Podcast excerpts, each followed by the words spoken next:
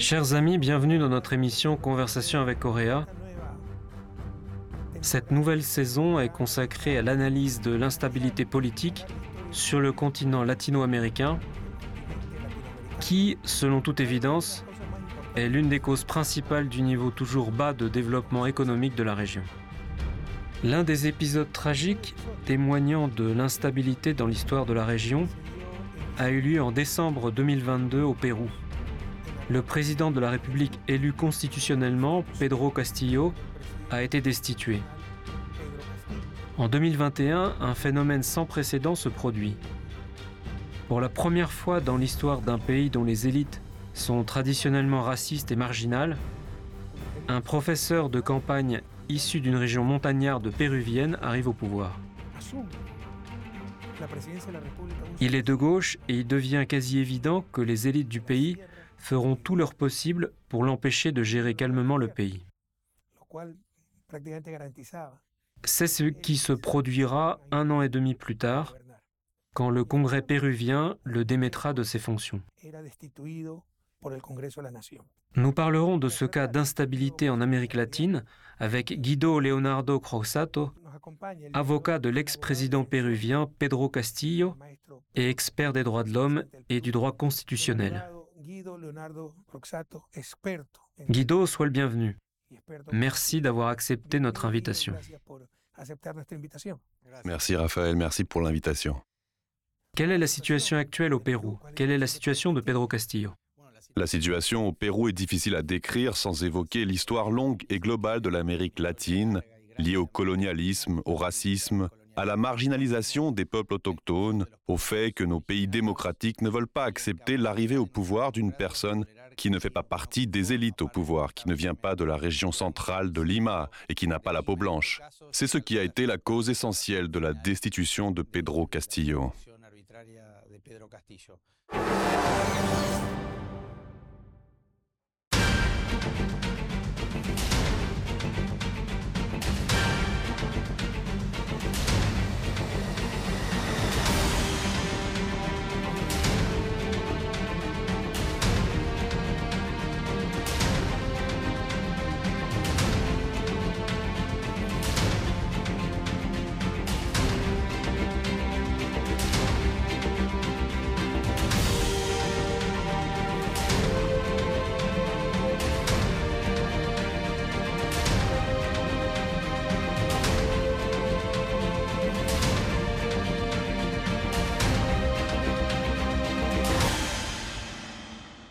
Quant à la situation du président, je l'appellerai comme ça car du point de vue formel et juridique, je crois que sa destitution est contraire à la loi.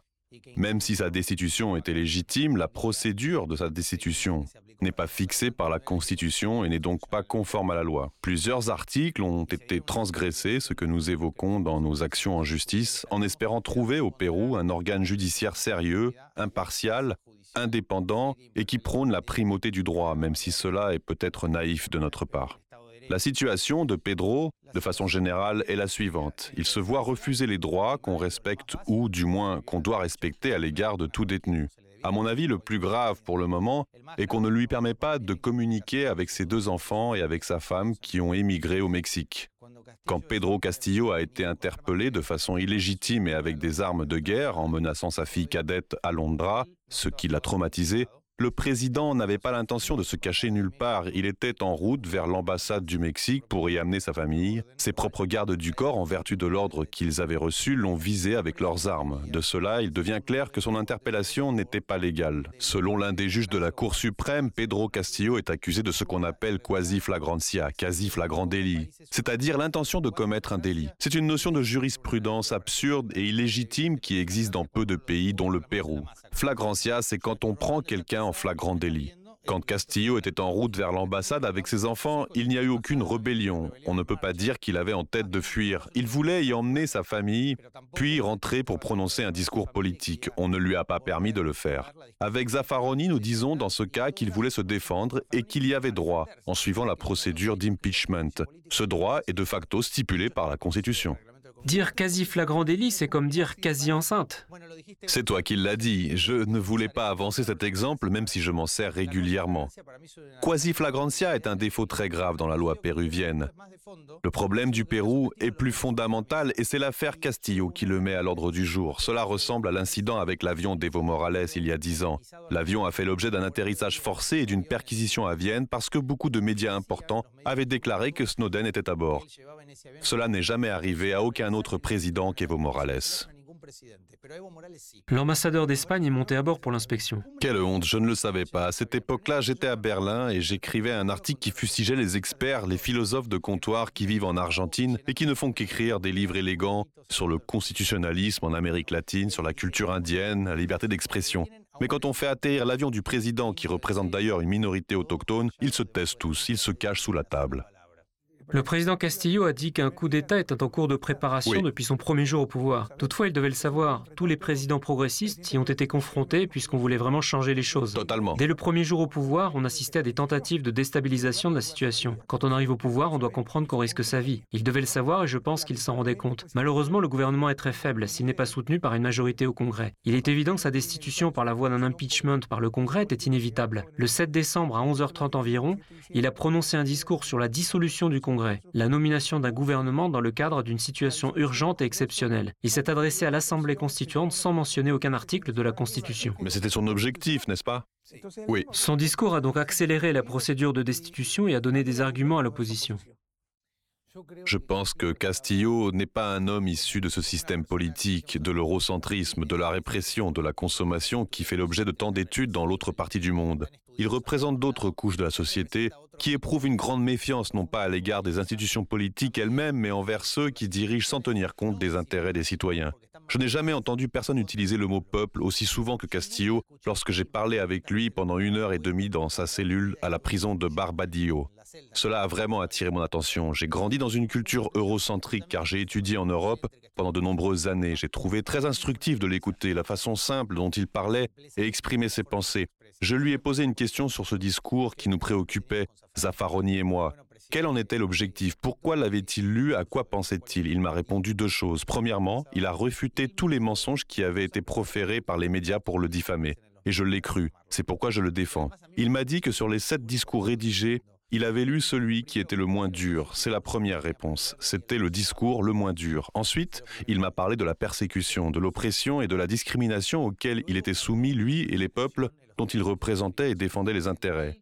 Puis il m'a dit qu'il était au pouvoir pour servir le peuple. C'est ce dont il parlait dans son discours. C'est ce que le peuple demandait. Les gens étaient las de la corruption au Congrès et ne voulaient plus suivre la constitution adoptée sous Alberto Fujimori. Les gens ont donc voté pour lui afin qu'il apporte un changement, mais il était impossible de le réaliser parce qu'on ne lui permettait pas de diriger le pays.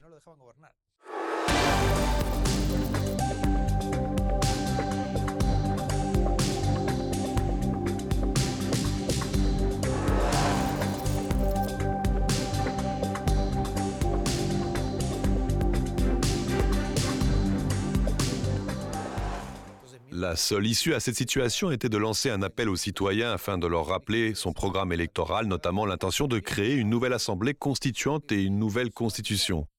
Maintenant, il est apparu clairement que ce n'est pas facile. Regarde ce qui se passe au Chili. Il s'agit clairement d'un gouvernement progressiste dont les dirigeants jouissent d'une grande sympathie populaire, comme Camila Vallejo, qui s'est imposée à la tête des manifestations étudiantes à Santiago. Mais ils n'ont jamais pu transformer la constitution de Pinochet. Non seulement ils n'ont pas réussi à modifier la constitution, mais Ils pouvaient le faire, mais ils ont commis de graves erreurs. Absolument. Et je pense que l'une des erreurs a été de nommer ministre des Affaires étrangères un conservateur qui, comme je l'ai dit, était le seul de l'Alliance du Pacifique à soutenir un gouvernement responsable de la mort de 70 personnes. Je me demande ce qui se cache derrière cette décision. Il me semble que quelqu'un a fait passer ses propres intérêts avant les vies humaines. Que se serait-il passé si, disons, Macron, après les manifestations contre sa réforme, qui était loin d'être pacifique, avait ordonné de tuer non pas 70, mais 5 personnes? Je pense qu'il ne resterait rien de son gouvernement. Alors pourquoi sommes-nous prêts ici au Pérou à tolérer ce que nous ne tolérerions pas en France Comme il est de coutume en Amérique latine, tant que ce sont des pauvres qui meurent, ce n'est pas grave. Bien sûr, tant que ce sont des Indiens, des pauvres, Et si une telle chose se produisait dans le district Exactement. prestigieux de Miraflores, à Lima, cela n'a pas duré. ce serait une autre histoire. Effectivement, et tout de même, Je tiens à préciser que nous sommes contre. évidemment. Nous souhaitons tout simplement attirer l'attention sur ce contraste. On dirait que la vie de la population autochtone, des paysans, ne vaut rien en Amérique latine. Ou qu'elle vaut moins cher. Vrai. Eh bien, 70 personnes sont mortes. Il semblerait que ce ne soit qu'un chiffre, une statistique, alors que dans n'importe quel autre pays, c'est quelque chose d'extrêmement grave, d'intolérable. Peut-on imaginer au Parlement français un député ayant été ministre sous un régime dictatorial ayant fait stériliser de force plusieurs centaines de femmes Comment une telle chose peut-elle être tolérée en Amérique latine aujourd'hui, alors qu'une grande partie de notre agenda public est imprégnée de l'éthique du féminisme? Comment un homme connu sous le nom de docteur mort ou docteur stérilisateur peut-il être admis au Congrès et déclarer l'incapacité morale d'un président issu du peuple et voter sa destitution? Alors que Castillo n'a commis aucun crime, on peut parler au pire de tentatives infructueuses ne permettant pas d'assurer la réalisation de l'intention. Ce sont des formalités juridiques, mais même si l'on ne prend pas en compte le discours prononcé par Castillo, à mon avis c'est important pour éviter une certaine confusion dans les médias, mais même si quelqu'un n'aime pas Castillo, voire le déteste parce que ce dernier est indien ou communiste ou pour toute autre raison, même dans ce cas-là, il y a une procédure à respecter pour le destituer. Le 7 décembre, Castillo devait prendre la parole au Congrès pour se défendre alors que les membres du Congrès avaient lancé une procédure de destitution à son encontre. Il aurait certainement été destitué, mais il a préféré prononcer son discours et dissoudre le Congrès. Il s'agissait de facto d'un pas dans le vide, car il ne disposait ni d'un large soutien populaire, ni d'une majorité au Congrès, ni d'un soutien des forces de sécurité, ni même d'aucune base constitutionnelle. Et le Congrès a réagi. La procédure de destitution avait déjà été lancée. Castillo aurait dû en profiter et exercer son droit à la défense. Pourtant, il a choisi de dissoudre le Congrès. Comment pensez-vous que le Congrès aurait dû réagir? C'est une question intéressante car si l'on regarde la situation du point de vue du droit pénal... C'est autre chose. Jusque-là, on était sur le politique, mais maintenant parlons droit pénal. C'est à cause du droit pénal que Castillo est aujourd'hui emprisonné parce que la composante... Mais c'était plus tard. C'est clair. On parle de la destitution, de la réaction du Congrès. Oui, je vais revenir à la politique car ce sont deux aspects différents. Tu as raison, mais l'aspect pénal est plus grave ici car le procureur, qui siège d'ailleurs à la Cour suprême du Pérou et qui est aussi un grand admirateur de Zaffaroni, a décidé d'arrêter Castillo en se basant sur la quasi-flagrantia, autrement dit à cause d'une mutinerie qui n'a jamais eu lieu. À noter que la quasi-flagrantia est relative à l'accusation de mutinerie et de conspiration, c'est-à-dire qu'il est tout simplement en route dans une voiture avec sa famille, et on appelle cela un flagrant délit de révolution et une mutinerie. Une mutinerie implique une rébellion armée. C'est ce que je veux dire. Armée. Absolument, Raphaël, tu le sais mieux que moi. Il est évident que... Je me prépare aux interviews. Moi, je n'y suis pas habitué. En général, je suis obligé d'expliquer même les choses les plus évidentes. Donc s'il n'y a pas eu de rébellion armée, il n'y a pas eu de mutinerie. Et il est évident qu'on ne peut pas être pris en train de commettre un délit qu'on n'a pas commis. La détention de Castillo pour une semaine, qui est elle-même inconstitutionnelle et contraire à la Convention américaine relative aux droits de l'homme, elle est donc juridiquement incorrecte. En d'autres termes, ils ont inventé une sorte de flagrant délit de mutinerie afin d'avoir un prétexte pour l'arrêter le jour même. Pourquoi? Parce que la procédure de destitution du président, telle que proposée par le Congrès, n'a pas été correctement menée. Il a donc été décidé d'engager une procédure pénale contre lui. Certains experts en droit constitutionnel croient que le Congrès péruvien, d'une part, voulait arrêter Castillo et d'autre part, parce qu'il n'y avait pas de procédure de destitution en bonne et due forme, a décidé, par l'intermédiaire du procureur général, je l'ai déjà mentionné, d'engager des poursuites pénales contre Castillo. Mais là encore, ces poursuites pénales sont fondées sur un délit qui n'a pas été commis et il a été interpellé pour un autre délit dont la définition est contraire à la Convention américaine relative aux droits de l'homme. La même chose se reproduit au Pérou avec la détention provisoire à laquelle Castillo a été soumis et qui dure depuis trois ans déjà. Trois ans, incroyable. Oui, on lui a déjà imposé deux fois une détention provisoire pour un an et demi et puis pour trois ans. Au tout début, il a été placé en garde à vue pour une semaine, ce qui constitue une violation de la loi interaméricaine des droits de l'homme. Voilà pourquoi cette procédure se hâte tant. Une détention provisoire de trois ans Oui. Et si on te reconnaît innocent après, qui te rendra les trois ans perdus? C'est pour ça que Zaffaroni et moi, nous croyons que l'objectif primordial est de libérer Castillo, ensuite de le restaurer au poste de président. Même si l'on veut le destituer, le seul moyen de le faire est de restaurer Castillo dans ses fonctions et de respecter ses droits civils et politiques. Oui, mais ce jour-là, le président devait s'exprimer pour se défendre des accusations d'incapacité morale que le Congrès avait avancées contre lui. Cependant, il a agi autrement, il a préféré dissoudre le Congrès. Il s'est senti poursuivi et menacé. Il a décidé d'emmener sa famille à l'ambassade du Mexique.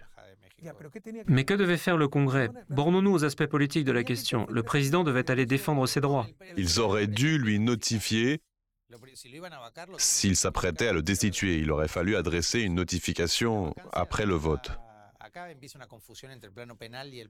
Mais cela n'est qu'une formalité, n'est-ce pas? Il ne faut pas oublier l'immunité du président. Il a été destitué avec pour prétexte une incapacité morale permanente, ce qui représente une accusation totalement incorrecte dans ce cas. Oui, mais la procédure de destitution avait été lancée. Je voulais... Il devait pouvoir user de son droit à la défense. Je voulais Au lieu de dire- cela, il a annoncé la dissolution du Congrès. Qu'attendait-il de la part du Congrès? Je voulais dire qu'au moment de l'arrestation, il jouissait toujours de son immunité. On ne pouvait pas... Ah ça, c'est une autre question. Dix minutes après. La destitution ne signifie pas obligatoirement un placement en garde à vue. Je suis d'accord. Arrêtons-nous sur cette question. Selon toi, que devait entreprendre le Congrès? Le Congrès devait convoquer le président pour l'écouter. Mais il a ordonné la dissolution du Congrès. Comme je l'ai déjà dit, il n'a pas dissous le Congrès. Il ne l'a pas dissous, mais il était président du Pérou. C'est la même chose que de dire je déclare la guerre, mais je ne vais pas faire la guerre. Ne m'attaquez donc pas. Au niveau du droit pénal, ce n'est pas la même chose. C'est-à-dire, moi, en ma qualité de président, je déclare la guerre à un pays voisin, mais puisque je n'ai rien fait ni signé et qu'ils ont envahi mon territoire, ce sont eux qui sont les coupables. Ce qui est intéressant, c'est qu'il a été arrêté afin de trouver des pièces à conviction. Mais il était président. Absolument. Il annonce la dissolution du Congrès, puis il dit que ce n'était que des paroles, qu'il n'avait rien signé. Non, non, il n'a pas dit cela. C'est un nouveau slogan politique en vue de créer un nouveau système politique. À ton avis, qu'est-ce qu'il attendait de la part du Congrès? Je pense qu'il n'attendait rien ni de la part du Congrès ni de la part du système judiciaire. Mais selon toi, comment le Congrès aurait dû réagir? Je pense que la seule chose à laquelle on pouvait s'attendre était l'accélération de la procédure de destitution. D'autant qu'elle allait déjà bon train. Même si l'on souhaitait le destituer, il aurait fallu respecter la procédure requise, ce qui n'a pas été le Il cas. respectait la procédure. C'est le président lui-même qui l'a enfreint. Mais après que le président s'est exprimé de cette façon, le Congrès avait le droit de lui annoncer sa destitution. Ce jour-là, il aurait dû exercer son droit à la défense au Congrès. À ce moment-là, il n'avait pas encore été convoqué, il n'avait pas le nombre de voix nécessaires. C'est pourquoi ses anciens avocats ont été extrêmement surpris. Le plus curieux, Raphaël, c'est que Castillo avait rencontré ses anciens avocats la veille. Et ils ont souligné le fait que le Congrès n'avait pas le nombre de voix nécessaires pour le démettre de ses fonctions. C'est pourquoi son discours suscite tant d'intérêt. Dans le climat politique de l'époque, il était clair que le Congrès n'avait pas assez de voix pour destituer Castillo de la présidence pour incapacité morale. C'est pourquoi beaucoup ne comprennent pas pourquoi il a tout de même prononcé son discours le lendemain matin.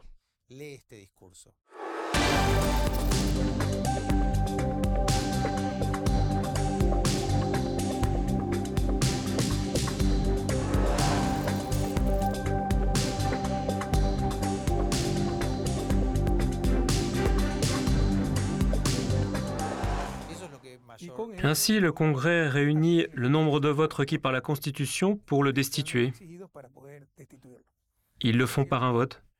Comme je l'ai déjà dit, les procédures juridiques font la base de la démocratie. Je suis d'accord. La destitution est un processus complexe qui exige un contrôle minutieux. Il existe un dilemme moral éternel entre ce qui est correct et ce qui est bon. Dans un pays démocratique, ce qui doit prévaloir, c'est le correct. Absolument, mais il a été arrêté. Pour que prévale l'état de droit, pour protéger cette démocratie. En revenant à la dissolution, absolument. Selon lui, la démocratie doit protéger les citoyens et non pas les détruire, les réprimer, les priver de tout. La situation est différente au Pérou, bien que la démocratie y existe officiellement, ce n'est pas le cas en réalité. Des gens meurent dans les hôpitaux et certains ne cherchent même pas d'aide médicale parce qu'ils ont peur d'être poursuivis. Nous devons donc nous tourner vers des organisations comme la Croix-Rouge et Médecins sans frontières pour obtenir de l'aide. Lorsque Castillo a été arrêté, le procureur a misé sur ce que vous dites. Mais s'il avait décidé de faire un coup d'État, il devait y avoir des actions préparatoires, des ordres, des traces de la conspiration.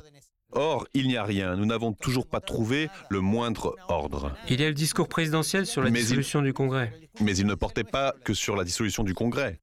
L'état d'urgence, une assemblée constituante, sans que cela s'appuie sur un seul article de la Constitution. Le Congrès ne l'autorise même plus à quitter le pays. Il devait voir Lopez Obrador au Mexique et le Congrès ne lui permettait pas de quitter le Pérou. Il y a eu de nombreux cas de harcèlement injustifié contre Castillo et des tentatives pour l'empêcher d'exercer le pouvoir politique. Il a donc décidé de faire un saut dans le vide. Non, l'alternative n'était pas de se priver du pouvoir politique non plus, ce qui signifie devenir président sans pouvoir destitué par le Congrès. Et il a préféré maintenir son pouvoir politique en sautant dans le vide. Qu'est-ce qu'il attendait du Congrès alors? Je ne sais pas s'il s'agissait d'un saut dans le vide, on verra. Je pense que l'histoire n'est pas encore terminée. Bon, mais l'histoire jugera selon Bien les sûr. réussites et les échecs uniquement. Mais je pense que l'affaire est loin d'être classée. Pourquoi ne laisse-t-on pas Castillo s'exprimer? Pourquoi demeure-t-il toujours isolé? Mais c'est un autre sujet, franchement. Pourquoi ne lui a-t-on pas permis de s'exprimer au Congrès? Après la dissolution du Congrès, le minimum auquel tu peux t'attendre est ta destitution. C'est tuer ou être tué. Passons à une autre question qui relève plutôt du droit. Il a donc été interpellé et accusé de rébellion. De rébellion et de conspiration. Une rébellion armée, donc. Pour une conspiration, il faut deux personnes ou plus. Aucune des accusations ne correspond à la réalité. Comme le disent les avocats, Absolument. il n'y a pas de délit. Mais il faut noter que tout le monde dit qu'il est- s'est adressé au peuple. C'est une erreur. Là, nous sommes passés de la sphère politique au domaine juridique. Ici, je suis d'accord avec toi. On l'accuse effectivement de crimes qu'il n'a pas commis. C'est ça, j'aime bien que tu distingues la politique et le droit comme moi. La droite joue souvent avec ces deux termes. Mais ce sont des choses tout à fait différentes. Tout à fait. Qu'est-ce qui est arrivé à Guillermo Lasso, par exemple? On a tenté de destituer pour corruption, mais il ne pratiquait pas la corruption. S'il y avait de la corruption, c'est qu'il laissait faire par négligence. C'est pour ça qu'il en est responsable politiquement, mais pas juridiquement. Comprends? Bien sûr, la présidente péruvienne a récemment déclaré ne pas être responsable de la mort des gens. Elle a dit que c'est la police et l'armée qui sont coupables, comme si elle n'avait rien. S'il s'agit de sa négligence, bien sûr qu'elle porte une responsabilité politique. Bien sûr, au minimum, je veux dire. Au minimum, voire juridique. Mais la question essentielle, Oui, supposons qu'il ne soit pas coupable. de rébellion ni de conspiration. Il n'y a aucun ordre. De rébellion ni de conspiration. Mais quelle punition devrait s'appliquer à un président ayant clairement violé la Constitution en dissolvant unilatéralement le Congrès? Oui, mais ce procès ne porte pas sur la violation de la Constitution. Le Congrès a déposé une plainte contre lui. Cette procédure prévoit des délais et des périodes qui n'ont pas été respectés parce qu'on lui a reconnu une incapacité morale, ce qui est totalement inapproprié car il existe déjà une autre procédure. Mais on l'avait déjà inculpé. Il n'a pas été convoqué au Congrès, c'est-à-dire que les voix... Mais la procédure de destitution avait déjà été lancée. Il y a eu beaucoup de tentatives. Celle-ci a été la troisième. pour prouver son incapacité morale, ce qui constitue une des raisons pour annoncer au président sa destitution. Oui, c'est vrai, la destitution de Castillo a eu lieu sous le prétexte de son incapacité morale. Beaucoup de gens le contesteraient. Mais lorsque le président a l'intention de dissoudre le Congrès sans en avoir le pouvoir, le droit péruvien dispose d'une procédure spéciale pour cela, le procès constitutionnel. Je continue à penser que Castillo avait raison en souhaitant dissoudre le Congrès corrompu, mais il faut se rendre compte à quel point le système raciste, vicieux et endurci du Congrès péruvien dont certains représentants sont des criminels contre l'humanité, fonctionne mal. La tentative de Castillo a été chaotique, incohérente. Peut-être espérait-il que des gens descendraient dans la rue de manière organisée pour soutenir ses actions. Mais il n'a voulu impliquer personne. Et cela me semble raisonnable de sa part, parce qu'un appel au peuple lors de son discours, cet appel aurait dû être signé par tous les ministres. Or, il n'a été signé par personne. Ces ministres ont eux-mêmes démissionné à cause de ce discours. Vrai, cela démontre qu'il ne préparait aucun coup d'État, puisque les ministres même s'y opposaient. Cela démontre également qu'il n'avait pas le soutien de son propre gouvernement et qu'il a fait un saut dans le vide. Dans le vide ou vers son peuple. Comme il le dit, je comprends ce que le peuple voulait. Voilà ce que je voulais te dire. J'en ai parlé à Pedro. Même quand sa cote de popularité explosait, le soutien populaire ne dépassait pas 30%. Je pense que ce pourcentage est plus élevé aujourd'hui, mais l'avenir nous le dira. Un président issu du peuple, un Indien descendu des montagnes, un enseignant rural qui partage son repas frugal avec ses camarades du syndicat des enseignants, un homme qui ne fait pas partie de l'élite péruvienne, qui ne soutient pas le système raciste et qui est constamment fustigé par le conglomérat médiatique. Et là, il prononce un discours. Et avant de s'exprimer, il ne fait pas lire à ses avocats, à ses conseillers comme moi, qui sont proches du président, afin d'éviter toute erreur technique. Lorsque j'ai vu Pedro en Colombie, l'une des choses les plus importantes que je retiens, il a dit une chose très positive. Il a choisi de se sacrifier, de se mettre en danger au nom d'une véritable réforme politique, au lieu de demander l'assistance de ses avocats pour peaufiner son discours, pour supprimer certaines phrases, pour qu'à la fin il n'y ait rien d'original, comme c'est généralement le cas dans la politique latino-américaine. Permets-moi de me faire l'avocat du diable. Je vois cette situation sous un angle différent. C'est lui-même qui leur a donné la chance de le destituer, non pas parce qu'il était du peuple ou pour des raisons raciales, mais pour avoir violé la Constitution.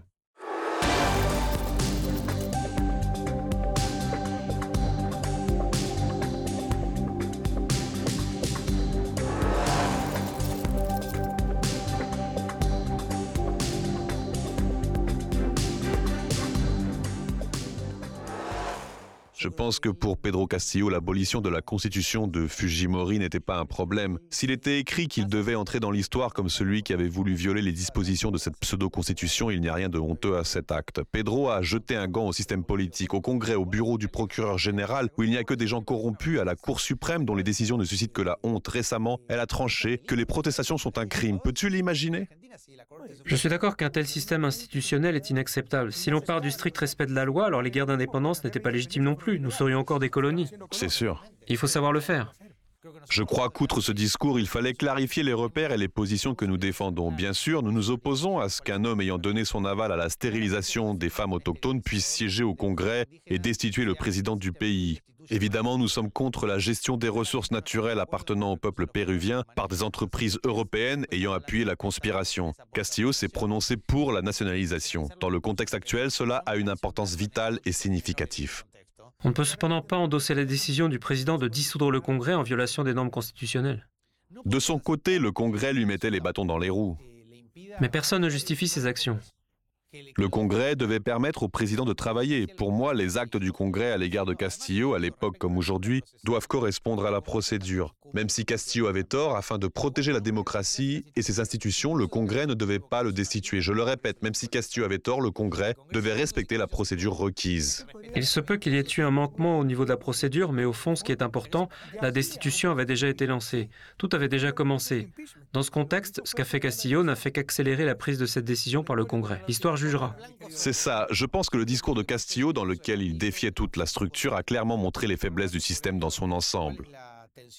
Je suis d'accord. L'essentiel est ce qui adviendra. Qu'est-ce que Castillo espérait? Être accueilli au Congrès par des ovations? Bien sûr que non. Il aurait fallu tout préparer pour qu'il y ait, comme on dit, une lumière au bout du tunnel. Tu as bien dit qu'il a fait un saut dans le vide. Je crois que sa stratégie consistait à entamer la préparation du projet de nouvelle constitution pour ensuite euh, l'adopter. Tout ce chaos uniquement pour que quelqu'un puisse profiter à l'avenir des résultats de ce processus législatif. Absolument. Compris, avec tous mes respects, il serait difficile d'appeler le Pérou un pays jouissant d'une structure politique stable. C'est vrai. Il existe des forces différentes, clair. telles que les médias ou l'armée, Totalement. qui influencent la politique et qui sont probablement impliquées dans ce qui est arrivé à Castillo. Nous sommes tous d'accord que les élites péruviennes sont atroces, composées de racistes. Le Congrès ne jouit pas du soutien populaire dans le pays. Mais à mon avis, Pedro lui-même a fait toute une série d'erreurs graves. Je pense qu'il était trop ambitieux, mais il n'y a rien de grave à ce qu'un professeur de campagne fasse de telles erreurs comme tu les appelles. Je respecte ton point de vue, sauf qu'à mon avis, il aurait dû choisir un autre moment. Ça, c'est vrai. En tout cas, nous devons tous partager la position suivante. Il ne faut pas accuser Pedro Castillo de crimes qui n'ont pas eu lieu. Il faut s'assurer que ses droits humains soient garantis. C'est une approche sur laquelle tout le monde est d'accord, que ce soit de vrais démocrates ou de véritables humanistes. Exact. Nous devons déclarer à haute voix que Pedro Castillo ne devrait pas subir ce qu'il subit aujourd'hui. Aucune preuve n'a été fournie jusque-là, aucune pièce à conviction n'a été trouvée. Et son discours? On ne peut pas le qualifier de coup d'État. Ah bon? Ce n'est qu'un discours. Avoir en tête de voler une caméra, c'est une chose. La voler, c'est autre chose. Peut-être que la différence est subtile, mais elle est cruciale du point de vue du code pénal. Mais que doit faire la personne à qui appartient la caméra? Regardez la situation les bras croisés Non, il faut ouvrir une enquête pénale, mais on ne peut pas tabasser quelqu'un dans la rue. C'est pour cela que la loi existe. C'est vrai. Le Congrès a pris la loi en main, comme on dit en Amérique latine, mais il ne faut pas oublier que la loi existe quand même. Je suis du même avis. C'est désormais à nos spectateurs de se forger une opinion, mais en tout cas, l'histoire jugera. Comme je l'ai dit au tout début de l'émission, l'affaire de Pedro Castillo n'est qu'un exemple dans la longue et triste histoire de l'Amérique latine, caractérisée par une instabilité politique. 200 ans après l'accès à l'indépendance, le Pérou doit surmonter cette instabilité pour assurer le développement continu du pays. Chers téléspectateurs, c'est à vous que revient le dernier mot sur ce sujet. Guido, merci beaucoup de cette conversation fort intéressante. On se retrouve bientôt dans un nouvel épisode de notre émission Conversation avec Correa.